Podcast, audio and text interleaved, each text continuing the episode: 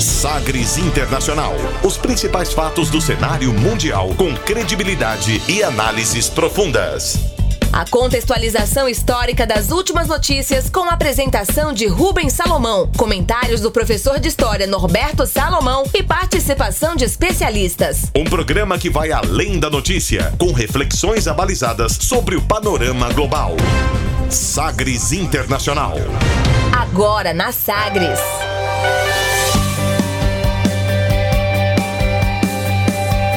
Olá, seja muito bem-vindo, seja muito bem-vinda a mais uma edição do Sagres Internacional, essa número 139. Eu sou Rubens Salomão e a partir de agora com você, ouvinte Sagres, os fatos precisos e análises credenciadas sobre os principais temas mundiais. E você confere nesta edição o tema do dia. Líbano, as raízes dos protestos e tensões na região. Violência no Chile faz Sebastián Pinheira declarar estado de emergência no sul do país. Parlamento britânico aponta a resposta do governo à pandemia como um dos maiores fracassos do Reino Unido.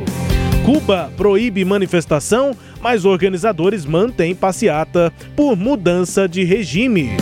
Congressistas dos Estados Unidos pedem que Joe Biden retire oferta para que o Brasil seja parceiro da OTAN. E ainda a música mais tocada nas paradas da Croácia nesta semana.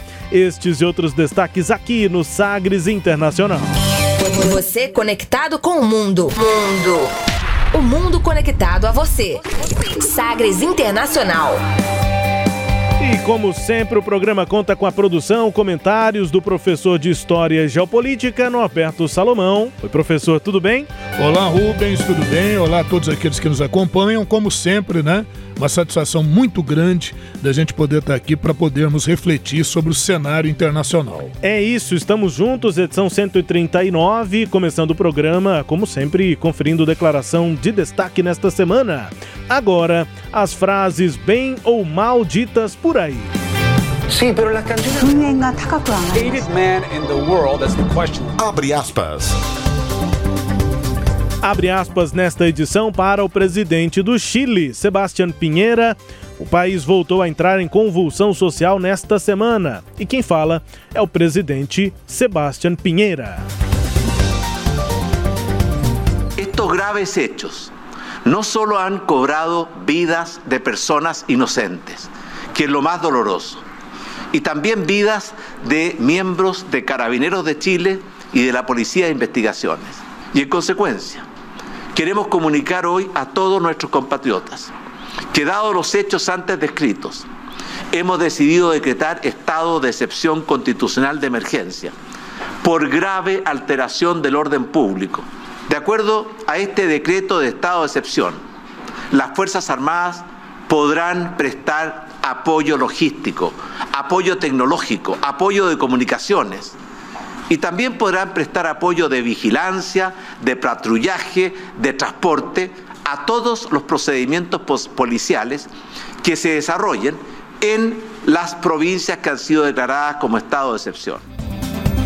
Para contextualizar aqui, professor, o que disse nessa declaração o presidente do Chile, Sebastián Pinheira. Vamos contextualizar, porque acho que esse espanhol, assim, mais num claro. discurso, né, tá bem claro pra gente que é falante de português. Mas ele estava dizendo que não só vidas inocentes foram colocadas em risco, mas também vidas de funcionários eh, de forças de segurança da própria justiça e que, por tantos outros atos, ele vai citando, a gente editou aqui esse discurso, ele faz ali uma apresentação, uma contextualização sobre os protestos, sobre os problemas, até chegar ao anúncio que a gente também pensou aqui de um estado de emergência, estado de exceção, né? Isso. Eh, pela, pela Constituição chilena. E aí ele diz antes até que igrejas foram atacadas, casas foram atacadas, infraestrutura do Estado foi atacada e que por isso estado de emergência era necessário. E aí no final ele diz que as Forças Armadas podem e vão intervir em vários aspectos, no transporte, na logística, mas também nas atividades policiais. Um pouco mais à frente, não está aqui nesse trecho que a gente ouviu, ele faz uma ressalva, diz que a polícia não vai ter autonomia perdão, não a polícia, as Forças Armadas não vão ter autonomia para estar nas ruas, para tomar o controle Isso, da região. Há um temor é. de um golpe, pois né? É. De poder haver um golpe militar. Nessas províncias e tal. É, ele depois faz essa ressalva. Então, o presidente do Chile, Sebastião Pinheira, anunciou o estado de emergência em quatro províncias do país por conta da crescente violência na região. Medida tem validade por 15 dias, que podem ser prorrogados por outros 15 começou a valer na última quarta-feira, anunciada na terça. Em um dos trechos, ele diz: os moradores desse território vivem com constante medo e com uma profunda sensação de estarem indefesos. Todo o Chile, professor, inclusive a capital Santiago, vem passando por distúrbios em meio a um crescente protesto capitaneado por indígenas mapuches, etnia indígena mais populosa do país, mais de 1 milhão e 700 habitantes, né, integrantes da, da eh, etnia mapuche com protestos aí de novo. A gente já falou sobre isso alguns anos atrás e de novo sim, essa convulsão sim. social no Chile, professor. É isso, Rubens. É, e é por isso que para a gente poder tocar nesse assunto, nós vamos ter que fazer aqui uma. Sempre aquele nosso histórico para que a coisa fique mais consistente. É sempre bom lembrar que o Chile é muito marcado porque em 1973 um movimento de direita derrubou o presidente do Chile, Salvador Allende que era da esquerda. Aliás, o primeiro presidente socialista eleito, né? Chegou ao poder por eleição e não por um processo revolucionário. E assim, por 17 anos, o Chile foi mergulhado numa violenta ditadura, tendo à frente a figura do general Augusto Pinochet, né? Uma junta militar foi quem colocou Augusto Pinochet no poder. Ele ficou de 73 até 90. Agora, o golpe chileno e a posterior ditadura, assim como nos outros países da América Latina, contou com o respaldo dos Estados Unidos, que temiam o avanço do socialismo na América Latina depois da Revolução Cubana em 1959. E aí essa aproximação né, do governo militar chileno com os interesses estadunidenses perdurou ao longo desses anos eh, da ditadura do, do Pinochet. E aí ficou marcante também a atuação dos chamados Chicago Boys, que são é, é, foram 25 economistas que estudaram na Pontifícia Universidade Católica do Chile e fizeram especialização na Universidade de Chicago sob a influência das ideias de economistas neoliberais, né? são os pais do neoliberalismo, como Milton Friedman, uh, como Frank Knight, e eles associados ao economista uh, austríaco, o Friedrich von Hayek, que escreveu inclusive, inclusive um livro chamado é, Os Caminhos da Servidão, em que eles, na verdade, em síntese, eles questionam desde os anos 40 o keynesianismo. Só para lembrar, o keynesianismo, é, baseado nas ideias do economista John Maynard Keynes, foram as ideias que serviram de base para o governo Roosevelt é, recuperar os Estados Unidos da crise de 29, ali nas décadas de 30, 40.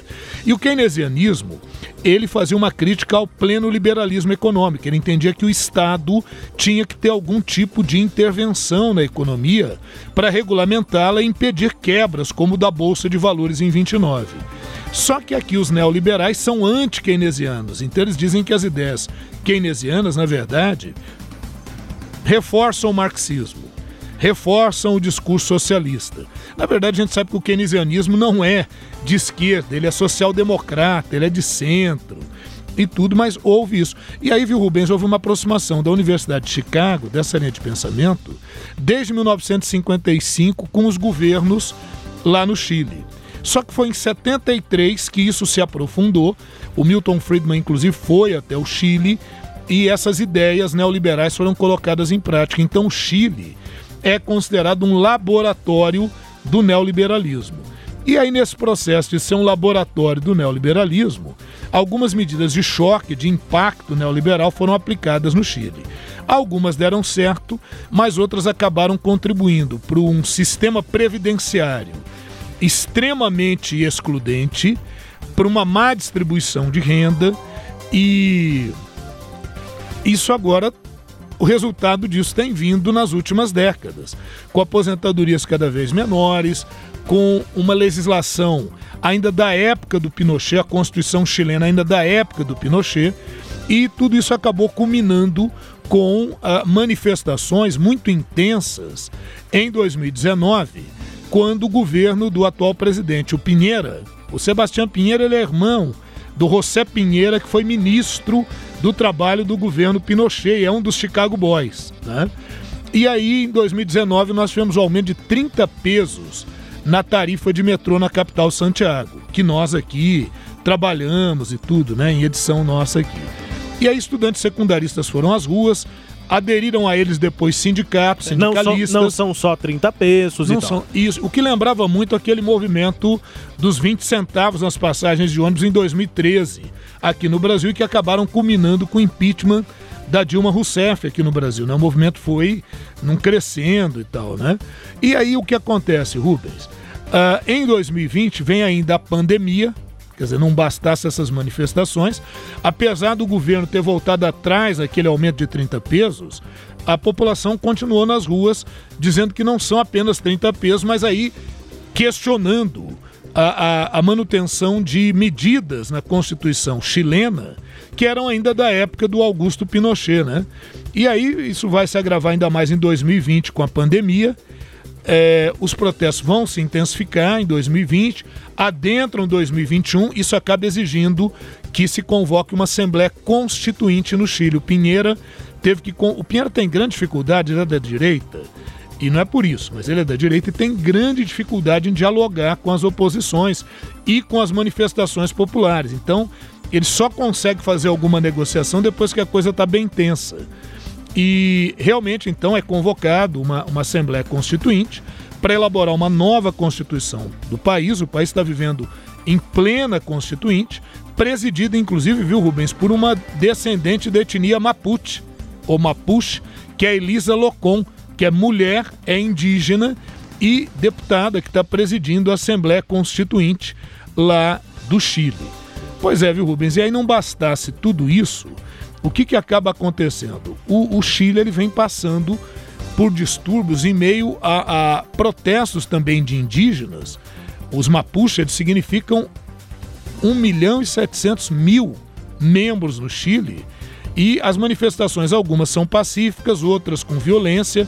Como disse aí o Pinheira, igrejas realmente foram queimadas lá no sul do Chile, uma igreja católica e outra evangélica e também foram registrados ataques a policiais. Isso realmente ocorreu. Agora, o Pinheira está afirmando que essas manifestações estão ligadas ao narcotráfico e que tem sido usado inclusive armas de grosso calibre. E isso é o que ele está justificando para dizer que esses movimentos são terroristas. Então a segurança nacional está ameaçada. Aí ele se vale do artigo 42 da Constituição chilena para estabelecer ali uma espécie de estado de sítio localizado, quer dizer, um estado de emergência no sul, mas só tem validade por 15 dias, ele pode prorrogar só por mais 15 e para que vá além disso, ele precisa de autorização do Congresso. Acontece que hoje o Pinheira tem uma, uma desaprovação de 70%, né? então ele não está indo muito bem. E não bastasse tudo isso, o fato dele colocar forças armadas em algumas regiões não tem pegado muito bem, principalmente para a oposição. E além de tudo isso, né, desse quadro todo, o Banco Central, para tentar conter a galopante inflação, realizou o maior aumento das taxas de juros dos últimos 20 anos. Isso diante de pressões inflacionárias. Então, a, a, o Chile acumula 5,3% de inflação nos últimos 12 meses. Uh, só nesse ano de 2021 de acumulado tem 4,4% de inflação. E aí, segundo analistas econômicos, um dos principais motivos dessa inflação é que o governo fez o quê? Uh, no período neoliberal, né, a gente falou que o Chile aqui foi, foi um laboratório neoliberal. Uh, uma das propostas e que foi colocada em prática foi a privatização da Previdência no Chile. Então, é, é, essa previdência é tripartite, é um tripé. Tem contribuições do governo, tem contribuições obrigatórias do trabalhador e tem a maior parte dessa previdência, que são as contribuições privadas do trabalhador, uma poupança privada administrada também por bancos privados. Então não há interferência do governo. Isso é o grosso da aposentadoria.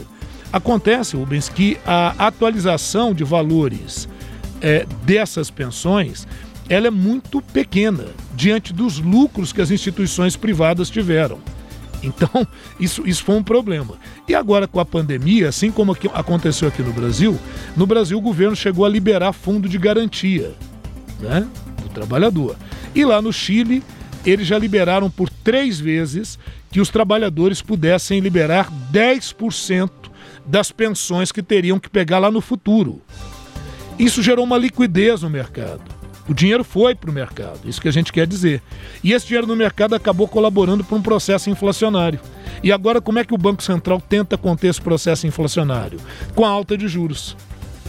E o governo do, do Pinheira já começa a estudar se libera uma quarta parcela de mais 10% desses fundos de pensão. Aumentando a bola de neve. Né? Aumentando né? a bola de neve. Então, e aí, Rubens, tá ruim, não tá? Mas nada é tão ruim que não possa ser piorado. Sim, sim. Então eu vou concluir aqui te dizendo, né, a você e todos as, aqueles que nos acompanham, essa nossa seleta audiência mesmo, né, uh, de que em meio a tudo isso, o, a oposição inicia um processo de impeachment contra o Pinheira, acusando-o de corrupção.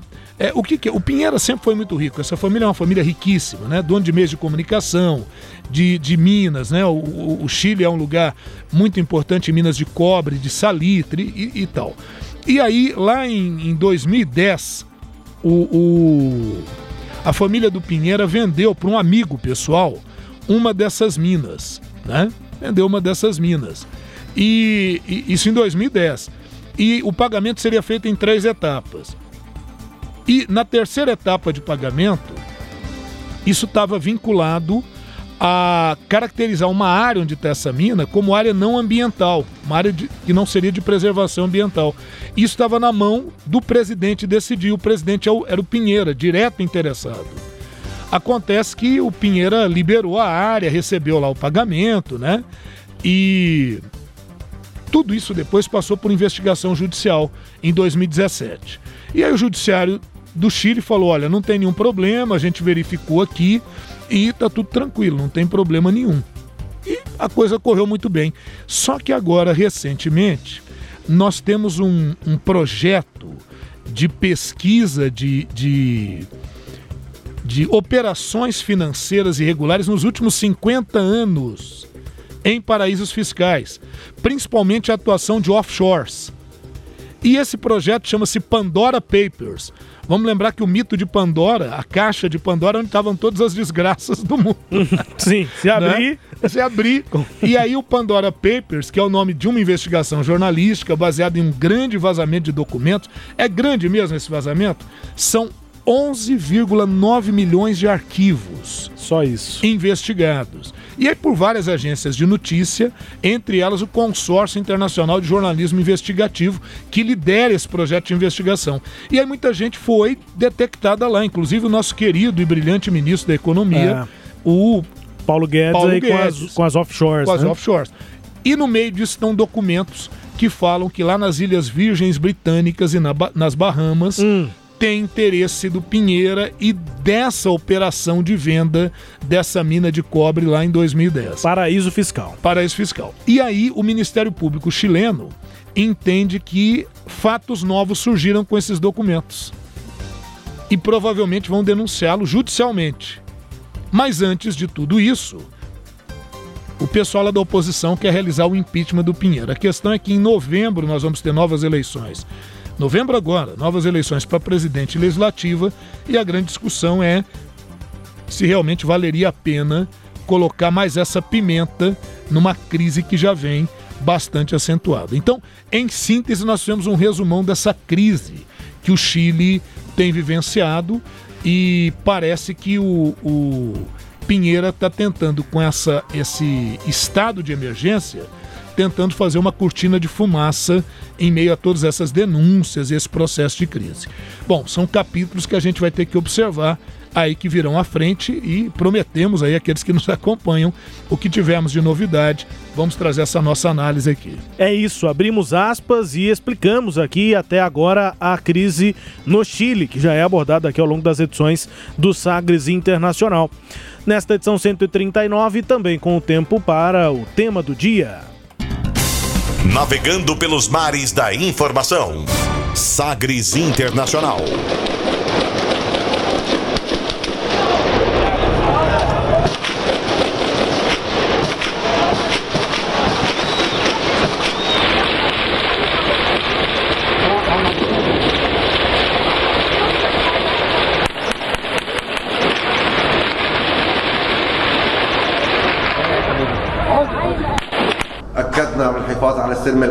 الأهلي أكثر وأكثر اتخاذ كافة الإجراءات والتوقيفات لحتى نقدر نستوعب الوضع. نحن ما كان عندنا معطيات أمنية بهذا الاتجاه بالعكس يلي كانوا عم يعم عم ينظموا للتظاهرة. أكدوا وأكدوا لنا وكنا على تواصل معهم من يومين لليوم الصبح.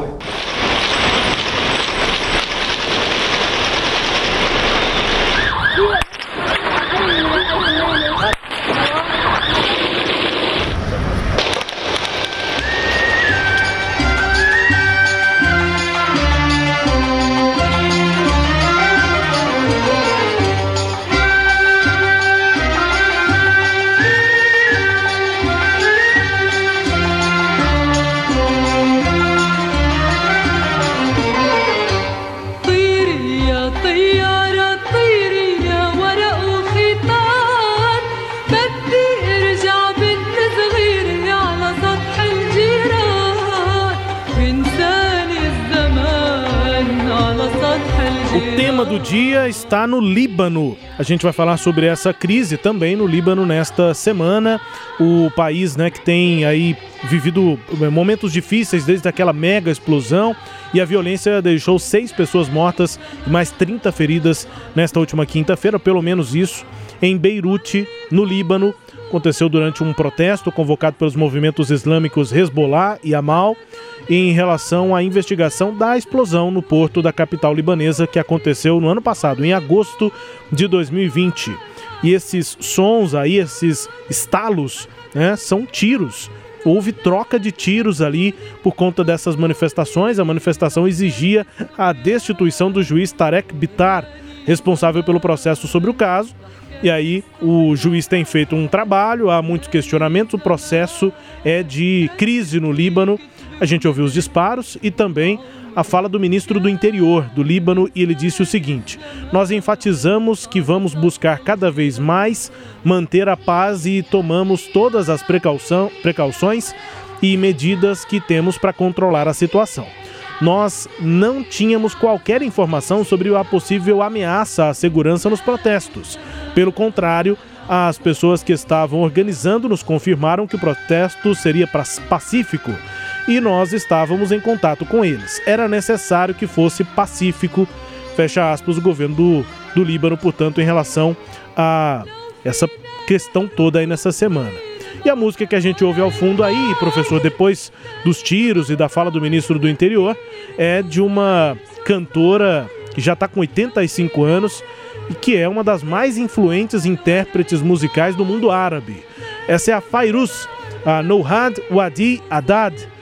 Fairuz, mais conhecida assim, tem 85 anos e essa música aí da década de 60, Tiri Yal Tayar, muito famosa no Líbano. A gente começa com uma música assim, digamos que mais popular do Líbano, com a Fairuz, e ao longo do tema a gente vai ouvir rock libanês. é o que a gente Maravilha, ouve ao longo do tema, Beleza. mas diante dessa crise aí dessa semana, professor.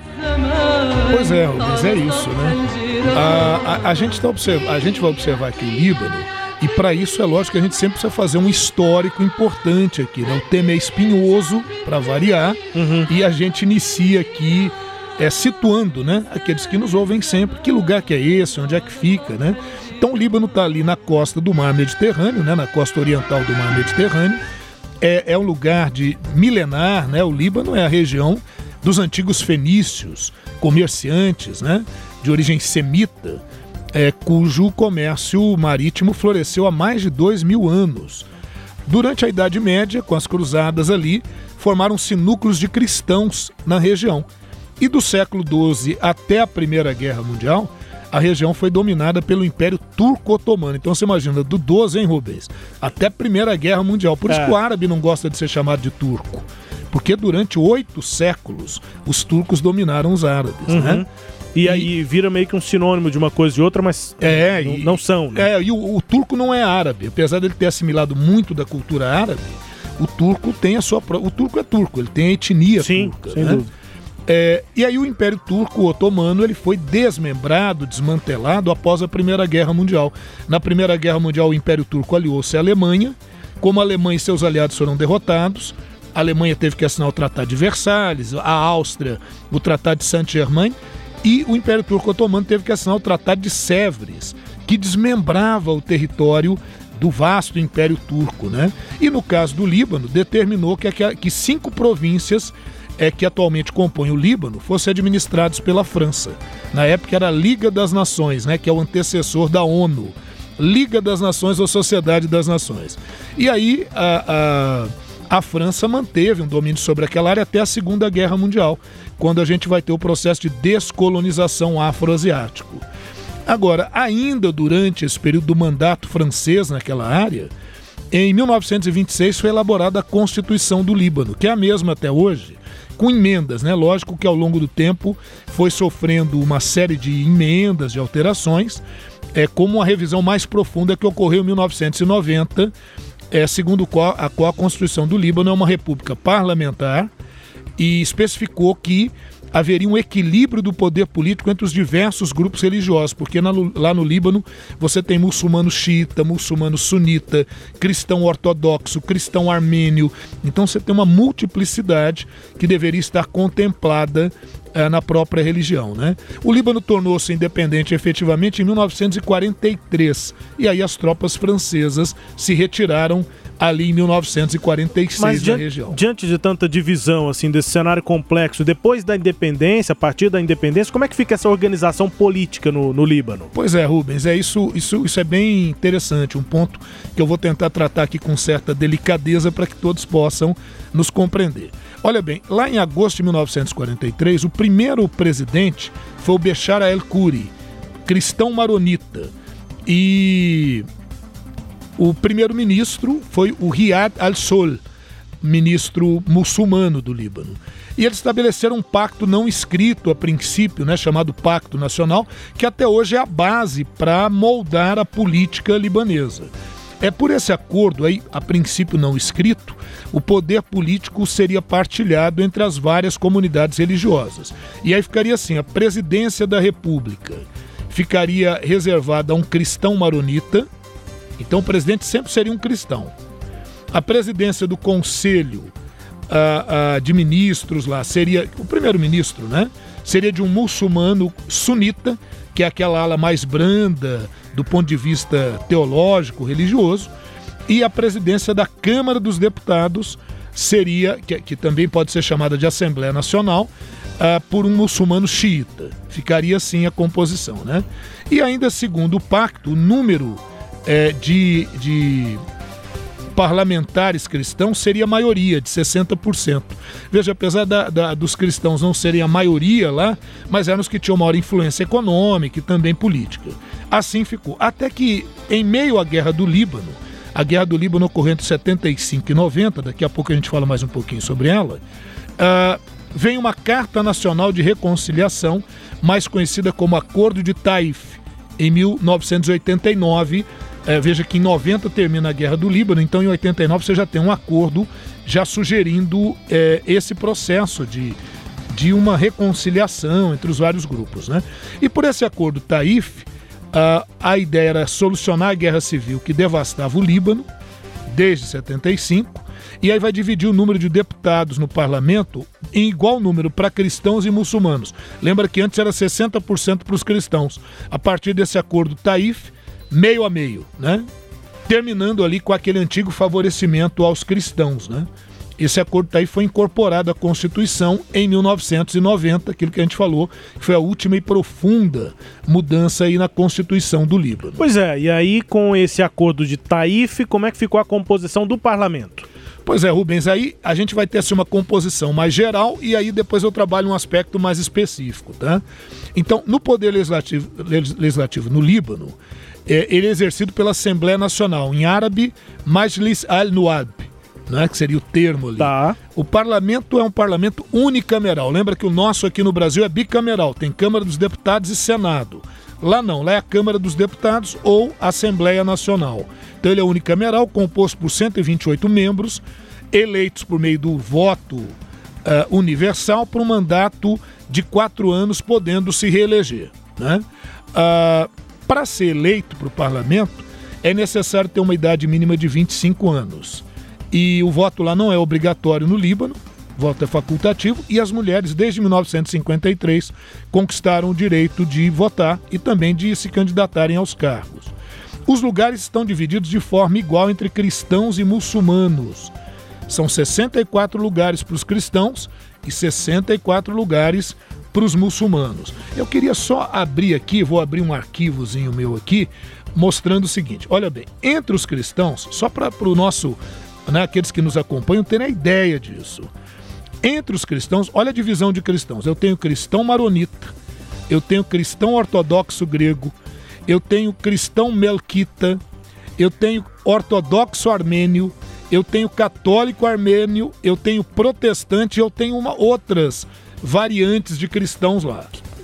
Pois é, e como é que fica? Aí internamente, quer dizer, 64 lugares são para cristãos. Aí ficou dividido assim. Como os maronitas são os cristãos mais tradicionais do Líbano, dos 64 lugares que eles têm pelo Tratado de Taif, 34 é para os cristãos maronitas. 14 lugares dos 64 para os ortodoxos gregos. Oito lugares para os melquitas, cristãos melquitas. Cinco lugares para os cristãos ortodoxos armênios. Um lugar, uma cadeira, uma vaga para os cristãos católicos armênios. Um lugar para os protestantes libaneses. E um lugar para as outras minorias cristãs. Assim está dividido esses 64 assentos para os cristãos. Muito bem. E para os muçulmanos? Bom, muçulmano nós temos os muçulmanos sunitas, os muçulmanos xiitas e os muçulmanos alauítas, que estão ligados lá à, à, Síria, ao governo sírio, porque tem gente dentro do Líbano que acredita que deveria haver a incorporação do Líbano à Síria, formando a Grande Síria. E a gente ainda tem os drusos. Os drusos são uma corrente que segue em parte a, a tendência islâmica, mas que tem seus próprios preceitos. Então tem drusos que se consideram islâmicos e drusos que acham que não, que já fazem parte de uma outra corrente. Bom, todos esses sunitas, xiitas, alauítas e drusos vão compor o grupo de muçulmanos e drusos que ficaram com as outras 64 cadeiras. E aí ficou dividido assim: 27 para os sunitas, 27 para os xiitas, 9 para os drusos e 2 para os alauítas. Só para assim, a gente ter uma ideia de que é a divisão interna. E aí, Rubens. E do quanto isso é complexo. Não, e como é complexo. Não, e vou te falar mais, o quão complexo é. Acontece que dentro dos cristãos maronitas tem partidos diferentes. dentro dos ortodoxos gregos Sim. tem. Então são vários partidos. Se a gente for fazer pela divisão partidária, fica ainda mais complicado e calma. Eu nem vou me arriscar a fazer isso aqui agora, mas acho que dá para ter uma ideia como é que é múltiplo isso. Mas vamos colocar um pouquinho mais de tempero, né? Sim. Nessa nossa conversa aqui. Então, dentro disso, né, desses são 128 lugares, para simplificar, 64 para cristãos, com essa divisão toda que a gente falou, é, prevalecendo os maronitas, e 64 para os ah, muçulmanos, destacando-se aí 27 lugares para sunitas e 27 para xiitas. Pois é, agora, o executivo, né? O presidente do Líbano deve ser sempre maronita, cristão maronita, isso já está acordado. Só que ele não governa, ele é chefe do Estado. Ele não governa, ele representa o Estado. Quem vai governar vai ser o primeiro-ministro. O primeiro-ministro será sempre um muçulmano sunita. Só que para ele ser eleito, o chefe de Estado, que é o presidente, é que coloca o nome dele para votação no parlamento. tá? E o presidente da Câmara, que é quem vota, né, que dirige os trabalhos, é um muçulmano xiita. Então, essa é composição. Presidente da Câmara, né, seria lá o Arthur Lira, de lá, é sempre um muçulmano xiita. O, o primeiro-ministro é sempre um muçulmano sunita e o presidente é sempre um cristão maronita. Essa é a base, a estrutura, né, que vai ser estabelecida lá na política libanesa. Mas daqui a pouco a gente fala de mais coisas aí sobre o processo. انت من وين انا من هون من هون ولا من هون شو اسمك حزبك أنا مع جعجع أنا معون أنا شيعي وأنا سني. مش نحنا بلشنا هو لهن انسوا ليه هالحركات. اللي بتمرق عالتلفزيون لكن نحنا من عين الرماني. نحنا قنابل رماني نحنا من الشياح. نحنا معنا أقوى سلاح. قبل المشكل شلاح قبل المشكل شلاح مشونا يا حمير خلونا نعرف نرتاح أنا شنوب محرر أصيل أنا شمال بالي مش طويل أنا بيغوت Rock libanês, essa banda Min com a música Intan Min Wen, que a banda é certamente um marco na música libanesa. é, e no século 21 para cá, a gente tem tido uma- um desenvolvimento muito grande de é, rock libanês, assim, muitas bandas e com uma qualidade realmente bem interessante. É o tradicional, né? Foge. É, eles fazem rock, é, rock, Rock sem mesmo, de tanta pegada é, da música tradicional, enfim, daquela Sim. música mais folclórica, né, do folk. E aí, essa banda Min tem origens mais humildes, se apresentava em universidades, a banda acabou subindo, lançou alguns álbuns e diferente do que acontecia naquela época, 2005, 2016, as bandas de rock que surgiam no Líbano, eles faziam cover, né? Das bandas já conhecidas aí do heavy metal, do, do, do rock pop, do rock mundial. E a mim não, começou com a música autoral e a música foi pegando e foi uma das primeiras bandas assim autorais de grande sucesso no Líbano. A música alude aí, faz referência né, ao humor dos libaneses e tiram ali sarro né, com, esse, com as piadas ali co- Sim. comuns, mas também usam bastante sarcasmo para tratar de problemas reais do Líbano. Então, com música aí da banda Min, importante aí do cenário do rock libanês, a gente segue com o tema do dia, abordando a crise aí desses eh, momentos no Líbano. Professor, a gente continua com o tema, apesar de todos os acordos que a gente citou aqui nesse primeiro momento do, eh, do tema, apesar de todos esses acordos, a região nunca foi realmente estável, né? Mas acho que era difícil imaginar alguma coisa diferente Isso. com tanta divisão. Mas estabilidade nunca houve, né, professor? É, infelizmente é isso mesmo, viu, Rubens? Desde a independência, a história do Líbano tem sido marcada por períodos de turbulência política e, por vezes, intercalado com alguma prosperidade, né? É, de Beirute, principalmente, como centro regional de finanças e de comércio. Para você ter uma ideia, durante os anos 60, o Líbano, e principalmente Beirute, chegou a ser chamada de a Suíça do Oriente Médio. Então, era realmente um lugar de prosperidade, desenvolvimento, né? Ah, agora, no ah, na região, em algumas regiões do interior, a, a gente não via essa mesma riqueza. Então, sempre uma havia uma desproporcionalidade muito grande, né, nesse sentido. Agora, na década de 70, aí a coisa ficou feia, porque o, a OLP, Organização para a Libertação da Palestina, ela surgiu em 64 e ela foi sendo oprimida pelo Estado israelense. Então, membros do LP começaram a fugir para a Jordânia e para o sul do Líbano. Então, essa instalação no sul do Líbano fez com que os muçulmanos, principalmente os muçulmanos xiitas, apoiassem os palestinos no sul do Líbano. Isso vai gerar um problema entre o governo de Israel e o governo de Beirute, que era de minoria cristã. Então, esse governo de Beirute, de minoria cristã, passou a reprimir ah, no sul do Líbano é, esses palestinos. Só que aí os muçulmanos xiitas do Líbano falaram: não, com os meus amiguinhos palestinos ninguém mexe, não. e começa a haver guerra. E a Síria, que também é de tendência xiita, vai apoiar esses grupos no sul do Líbano e vai começar a penetrar com tropas no norte do Líbano. Bom, tá feita a encrenca em 1975. Nós vamos ter o início da sangrenta, terrível guerra do Líbano, que foi de 75 até 1990 conflito muito complicado, né? E somente eh, em 1990 que começaram acordos, gradativamente a coisa foi sendo ah, resolvida. Em 1982, Israel alegando ter que combater grupos que do sul do Líbano atacavam Israel, em 82 eles invadiram o sul do Líbano, tropas israelenses, e permaneceram lá até 2006. Né? Inclusive, nesse processo, houve o massacre dos campos de refugiados palestinos de Sabra e Shatila, né? pelo Ariel Sharon, que era general à época e tudo.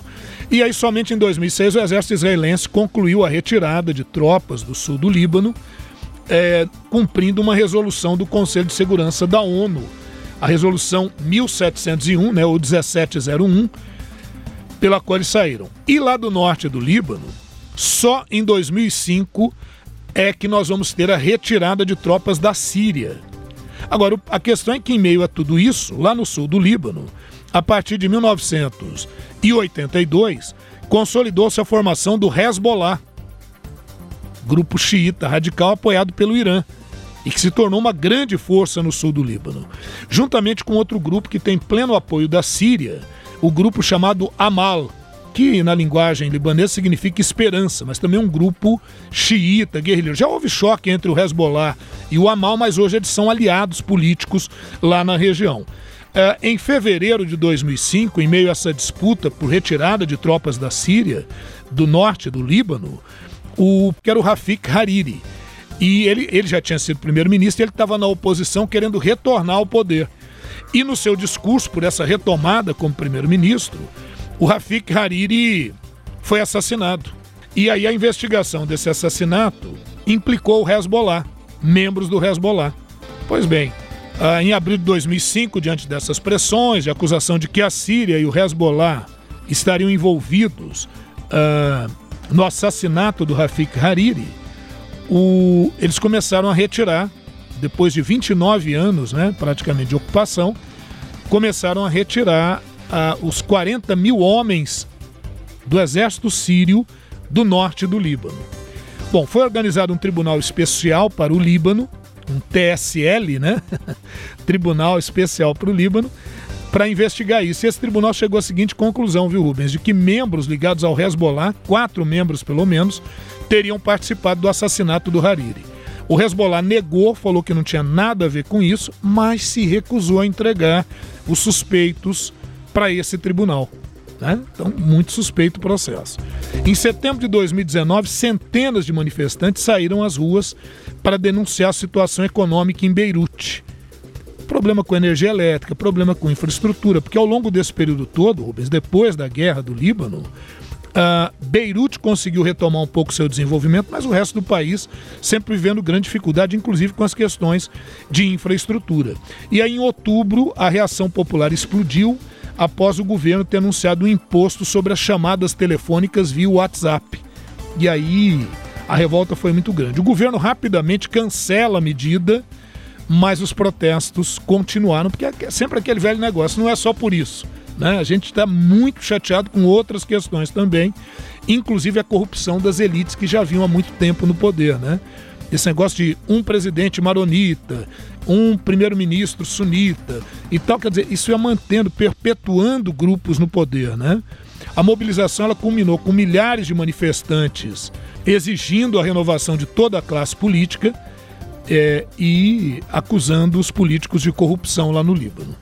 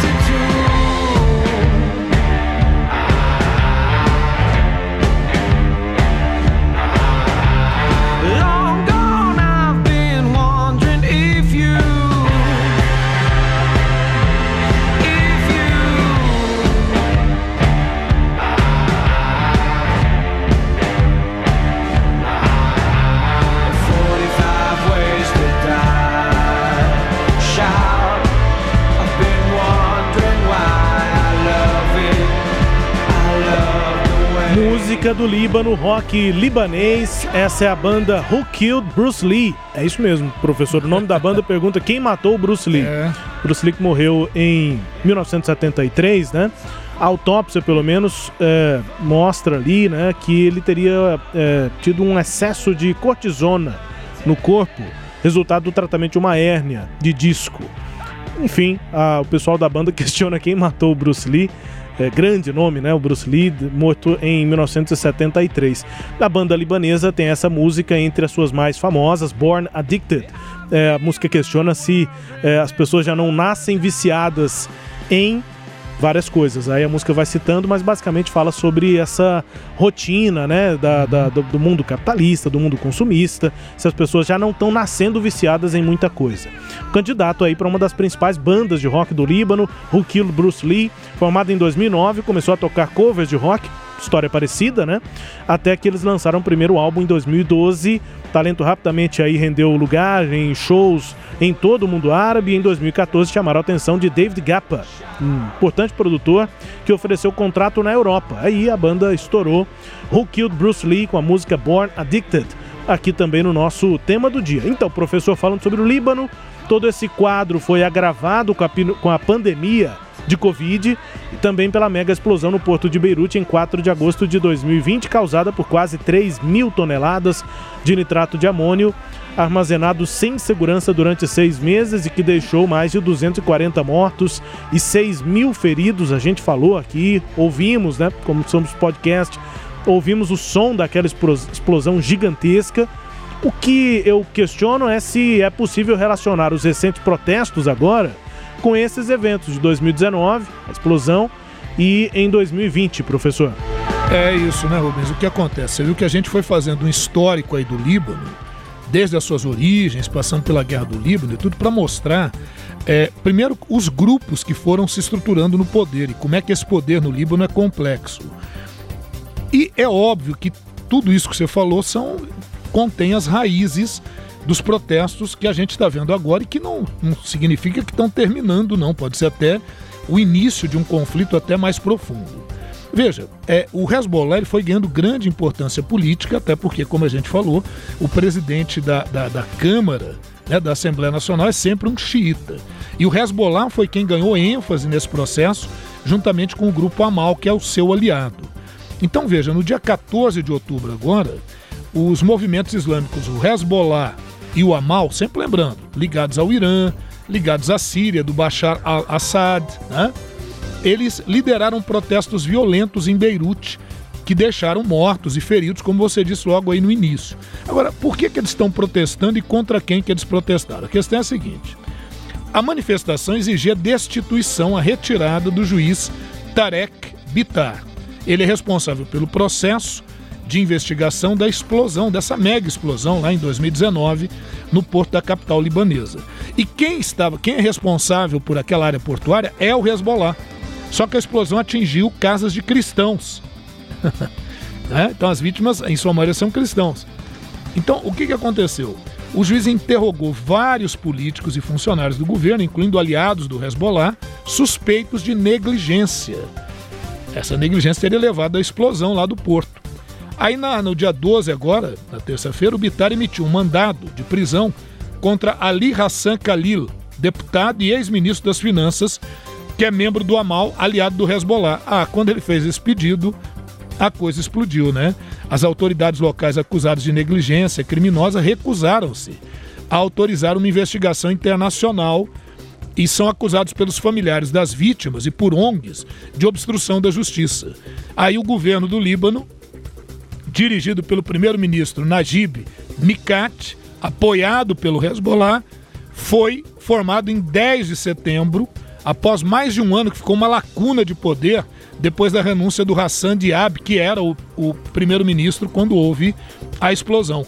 Então veja o que acontece, né, Rubens? Aquelas manifestações de 2019 contra a corrupção, contra ah, impostos e tal, somada à explosão em 2020, a todo esse quadro e a responsabilização do Hezbollah tem levado o Hezbollah a instigar manifestações em Beirute. Só que do outro lado estão as vítimas, que não são partidários do Hezbollah. Então parece que é o início de uma nova confrontação no Líbano. Um Líbano que está sofrendo problemas de blackout. As usinas lá são termoelétricas e está havendo falta de combustível. 78% da população libanesa hoje está vivendo abaixo da linha da pobreza, então está tendo problemas seríssimos. É uma crise humanitária. É, o quadro, infelizmente, não é dos melhores, mas a gente espera ter conseguido contextualizar o que está rolando por lá. É isso, o tema do dia aqui abordando a situação do Líbano. A gente vai para rápido intervalo e com música. Música de- da banda Mashru Leila. A música se chama eh, Raksit Leila. Fundada em 2008, banda de indie rock, é uma das mais bem-sucedidas lá em Beirute. Os membros da banda assumiram o estresse da vida do Líbano e transformaram isso em arte, né? Nas músicas, se apresentam ao vivo, ah, começaram se apresentando ali para amigos, para estudantes de universidades, e aí entre as bandas que costumam cantar cover, eles foram ali é, também originais nas suas, nas suas músicas. Em 2009, a carreira da banda decolou quando eles ganharam um, um, um contest, né? um concurso, Modern Music Contest, é, e posteriormente conseguiram um contrato de gravação. Música aí de maior sucesso, Hackset Leila, da banda Majru. A gente confere e daqui a pouco você vai acompanhar aqui no Sagres Internacional que o parlamento britânico aponta a resposta do governo à pandemia como um dos maiores fracassos do Reino Unido. Cuba proíbe manifestação, mas os organizadores mantêm passeata por mudança no regime. E congressistas dos Estados Unidos pedem que Joe Biden retire a oferta para que o Brasil seja parceiro da OTAN. Estes destaques no próximo bloco. Daqui a pouco a gente volta com música, portanto, agora mais música rock libanês.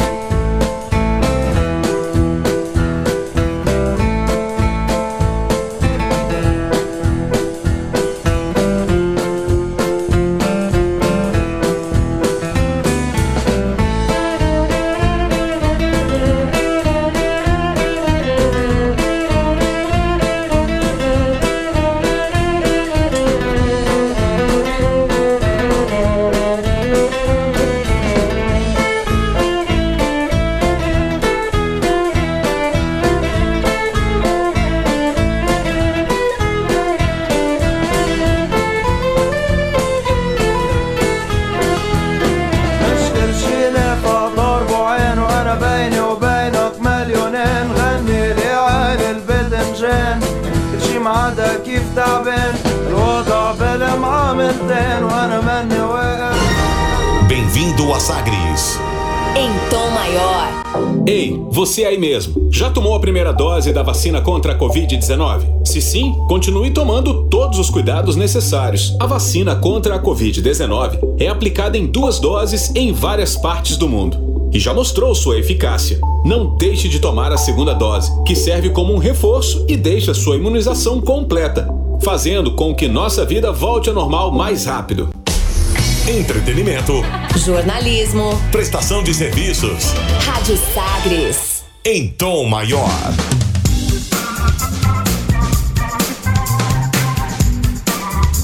De volta, Sagres Internacional número 139, aqui comigo Rubens Salomão e com o professor de História e Geopolítica Norberto Salomão, a partir de agora para girar as informações pelo mundo. Velas ao mar.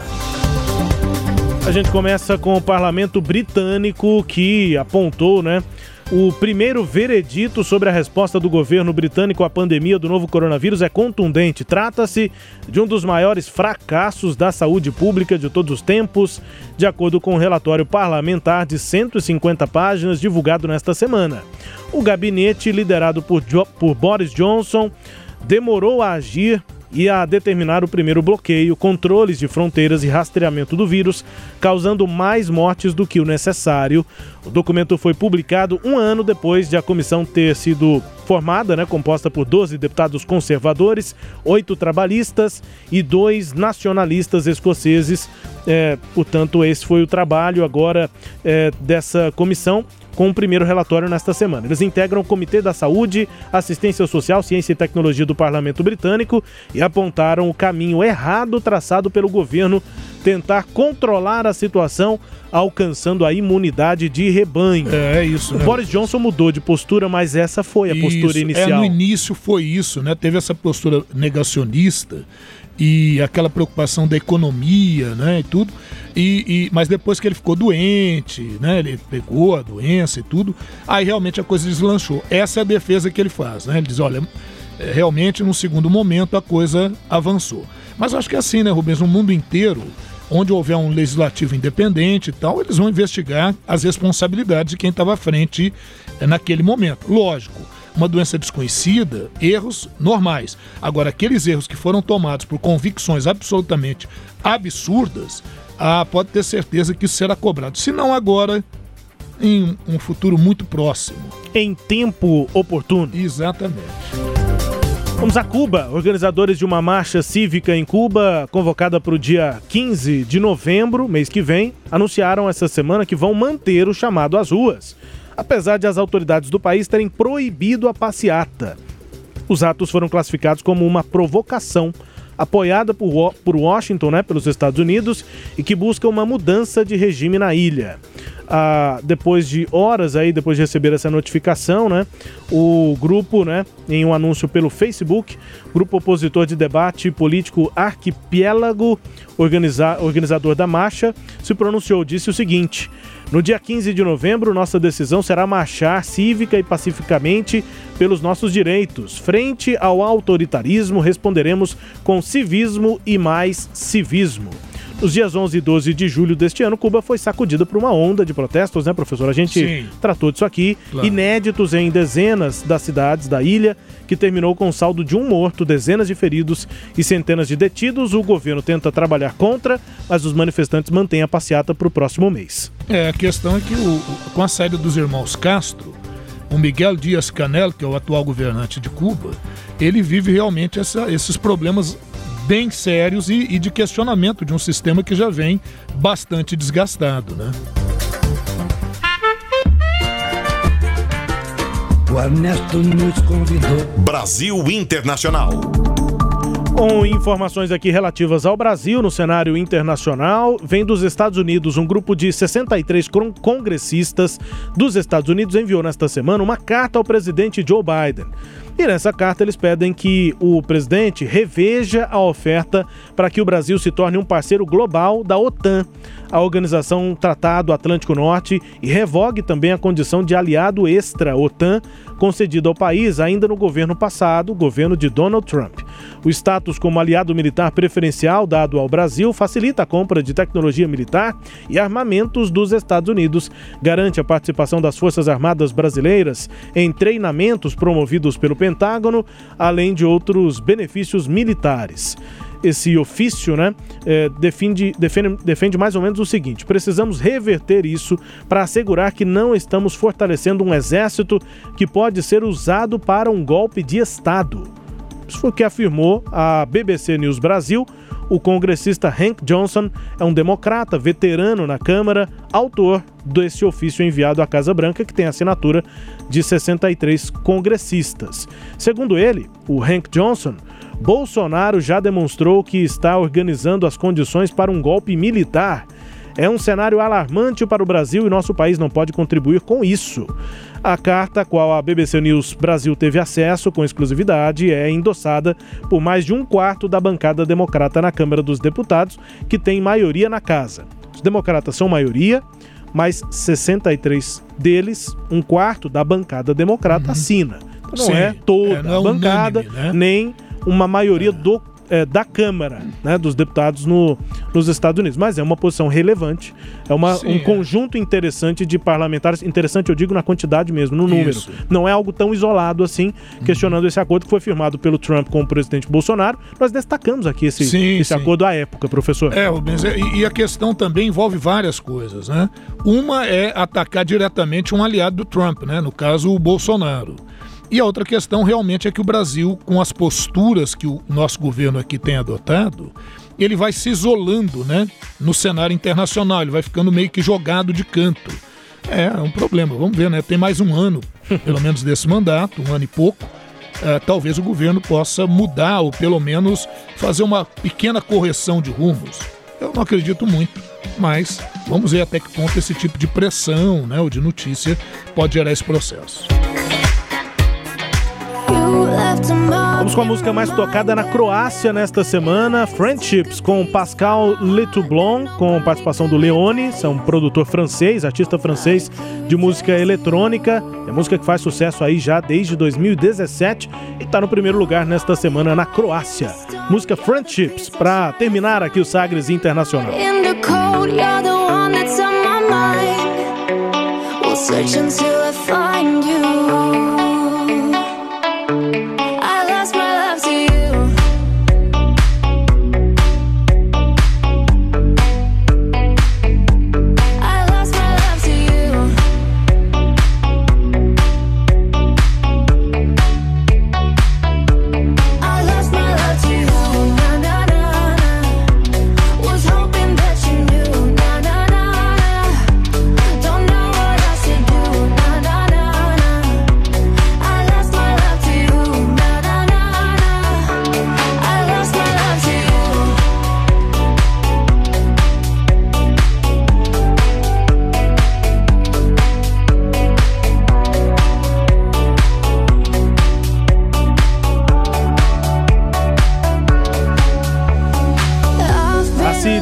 destacando aí no mundo, inclusive, né, com as músicas eletrônicas aí, o Pascal Letoublon, francês, música Friendships aí desde 2017, Amizades, né, fazendo sucesso na Europa, inclusive, é, bem tocada aí, dança viral no TikTok com essa música aí. Professor, um abraço, até. Um abraço, Rubens, um abraço a todos aqueles que nos acompanharam. Vão nos seguindo aí nos tocadores de podcast, né? E o agradecimento também ao Sagres Internacional e até a nossa próxima edição. Tchau, pessoal. Obrigado aqui pela companhia. A gente volta na edição 140 do Sagres Internacional. Grande abraço, até mais.